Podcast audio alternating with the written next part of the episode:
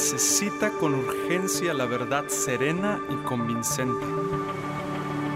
La verdad con respecto a Dios.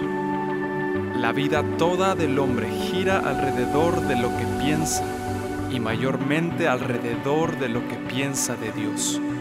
Nos urge estudiar la Biblia de manera seria. Necesitamos teología. Por eso, escucha teología. Escucha teología bíblica. Escucha perenne.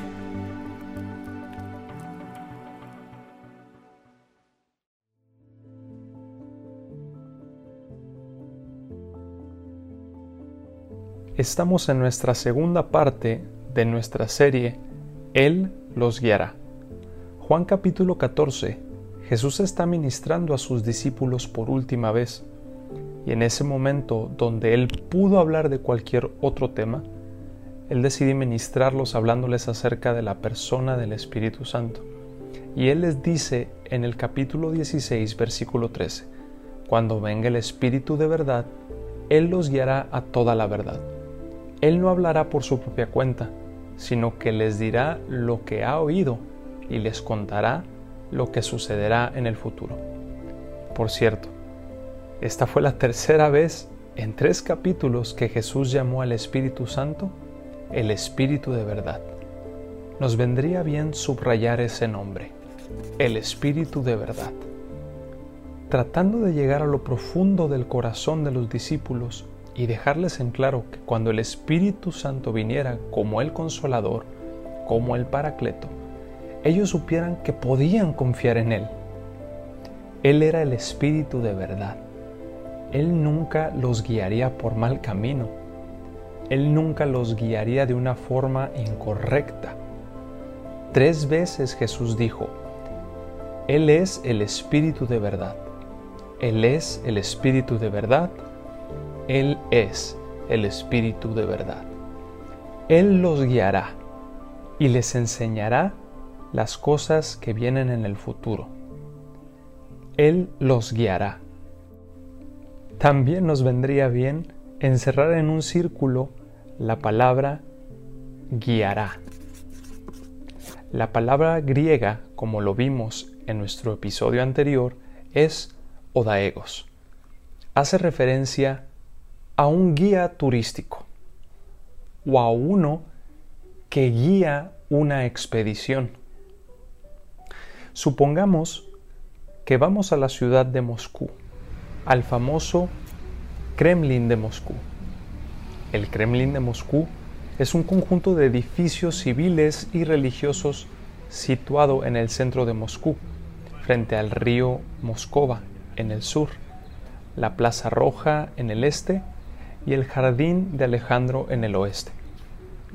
Es inmenso y hasta donde sabemos solamente hay una entrada y una salida.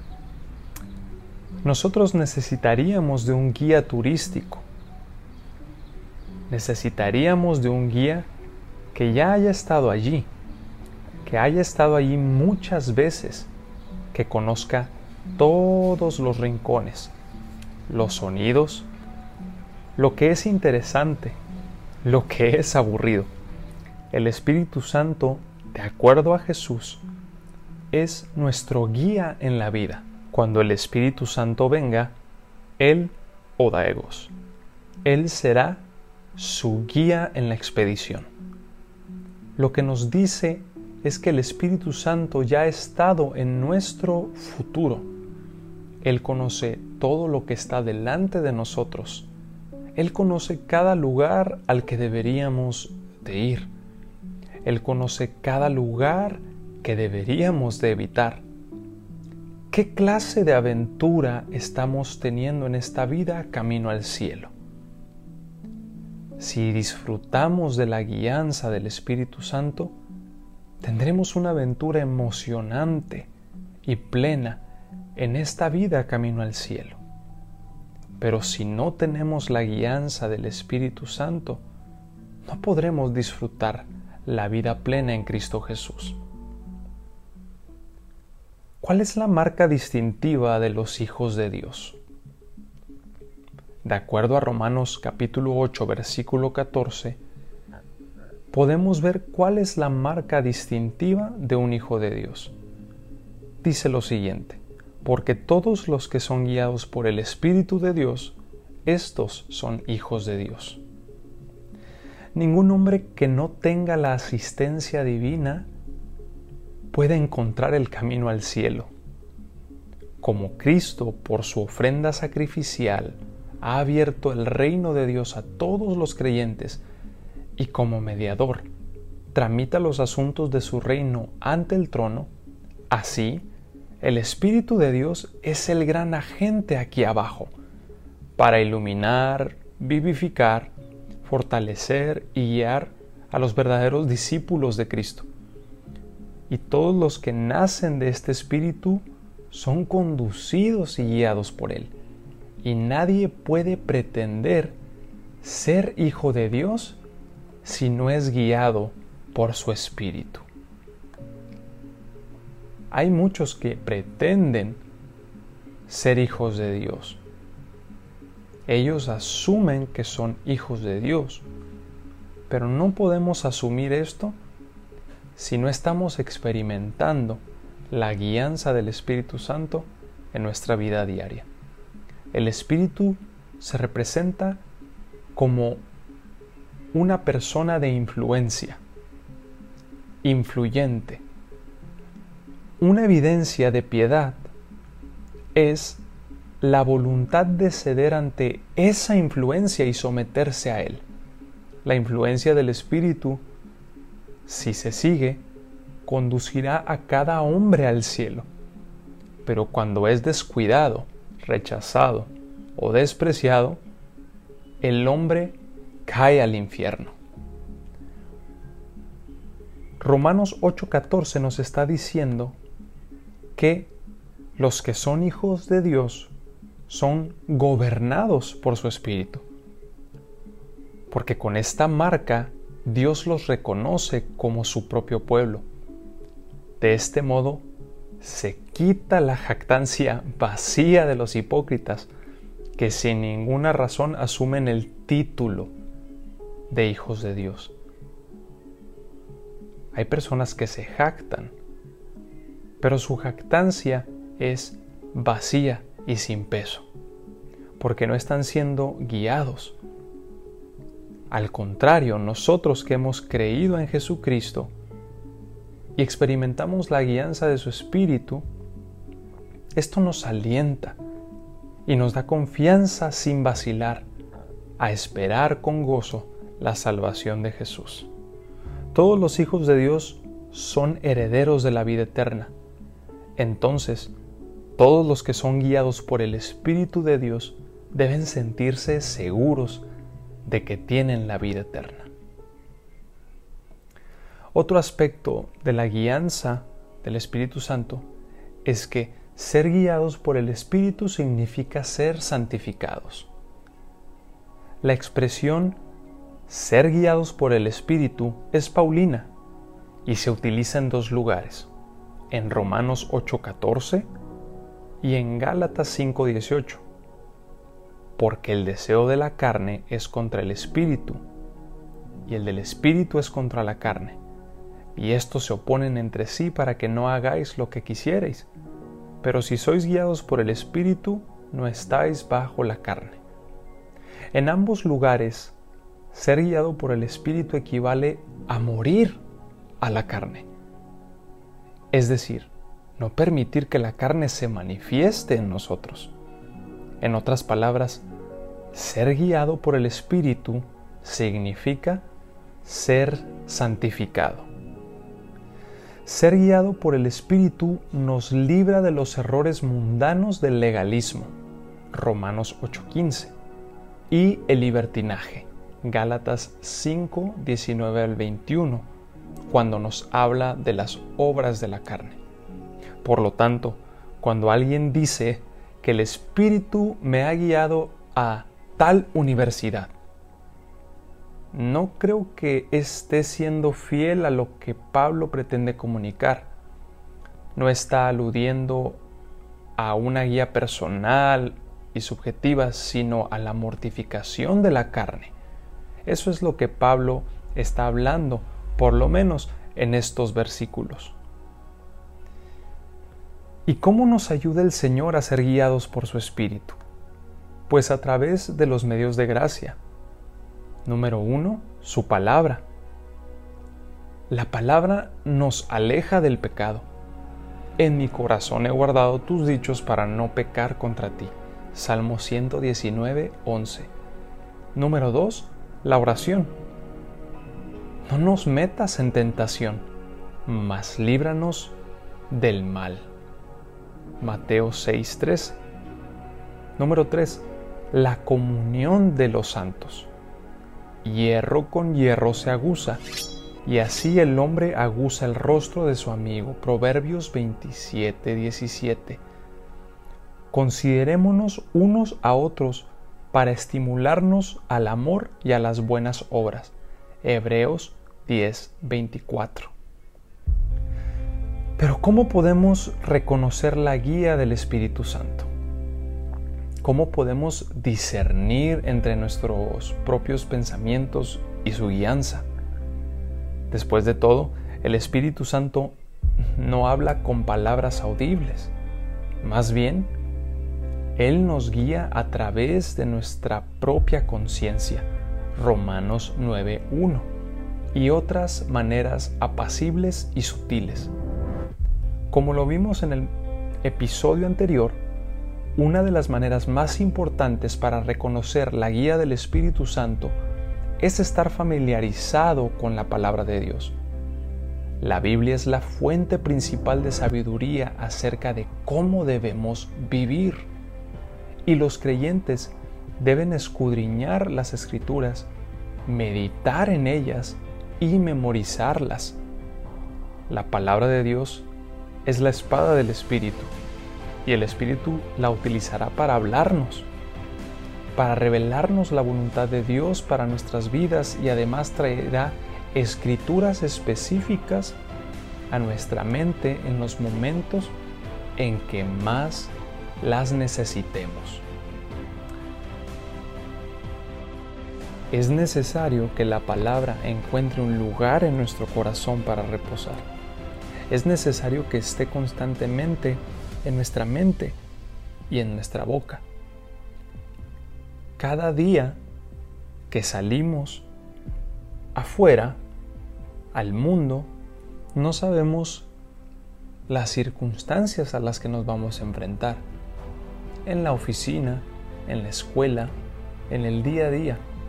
Y necesitamos la palabra de Dios siempre fresca en nuestros labios, para así poder vencer tentaciones, luchas, aflicciones, desánimos.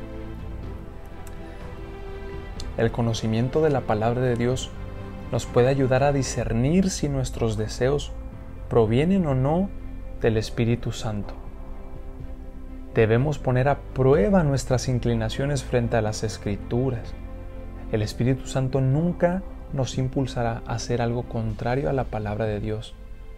Si entra en conflicto con la Biblia, entonces no proviene del Espíritu Santo y debe ser ignorado. También es necesario que estemos en continua oración con el Padre. Primera de Tesalonicenses 5:17. Esto no solo mantiene nuestros corazones y mentes abiertas a la guía del Espíritu Santo, sino que también permite que el Espíritu hable por nosotros. Romanos 8:26, 27.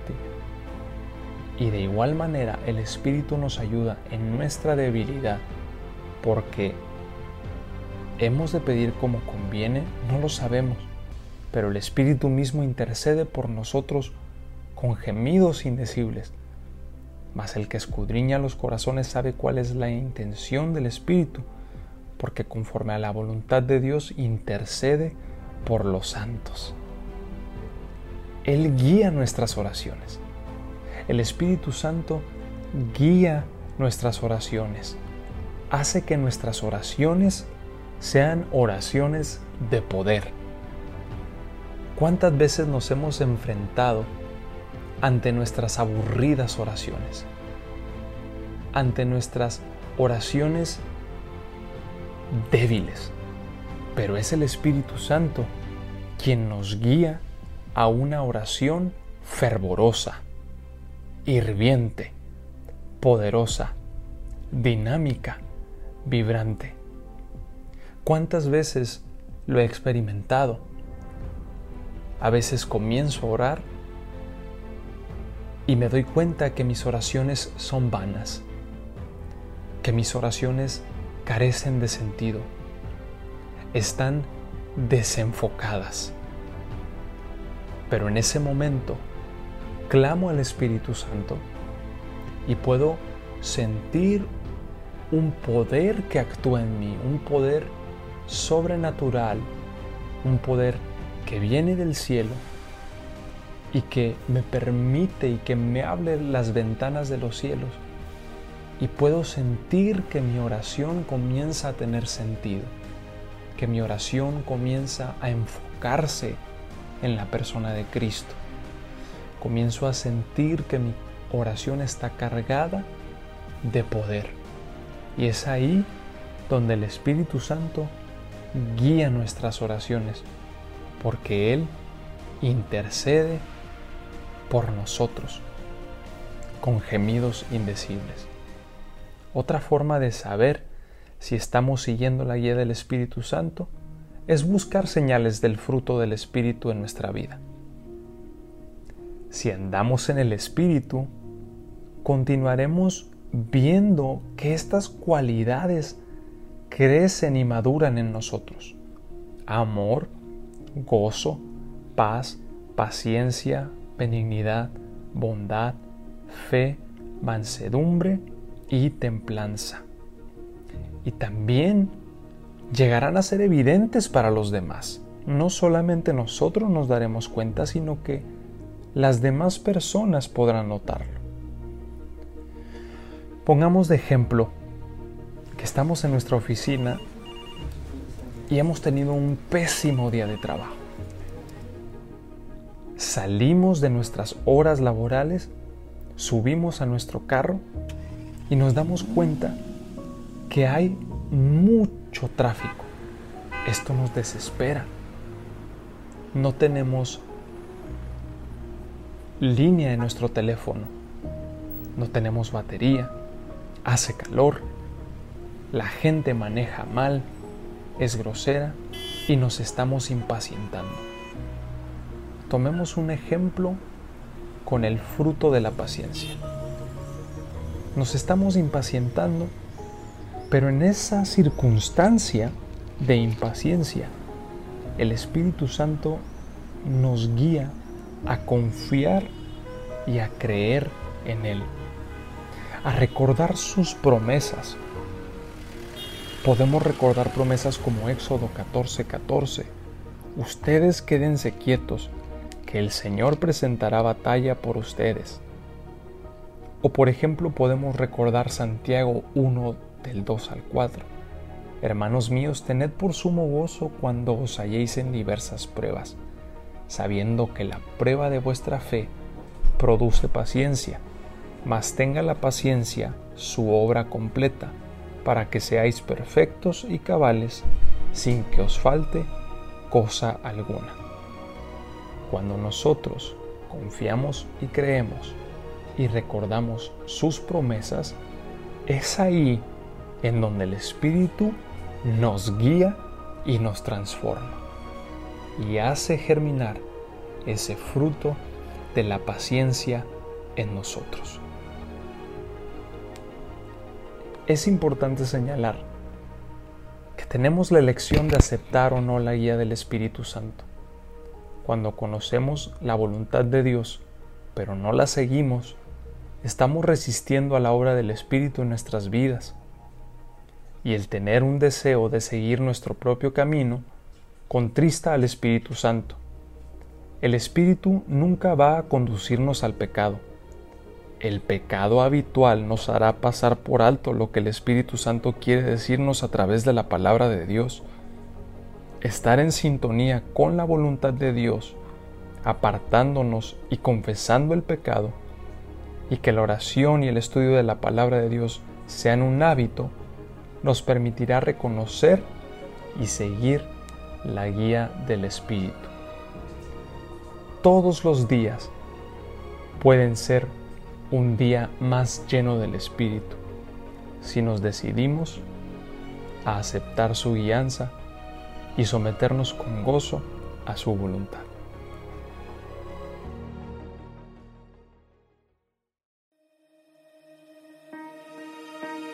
Todo teólogo es un amator dei, un enamorado de Dios, y no tiene vergüenza de confesarlo, sino que realiza todo su quehacer teológico desde ese pozo profundo de amor.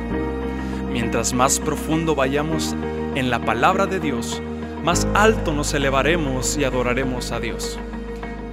El estudio teológico debe generar en la persona una actitud de sumisión al Señor tal que su conocimiento se vea corroborado por su testimonio. El propósito último de estudiar teología es simplemente el de producir una actitud cada vez menos centrada en el yo y más hacia la persona de Cristo.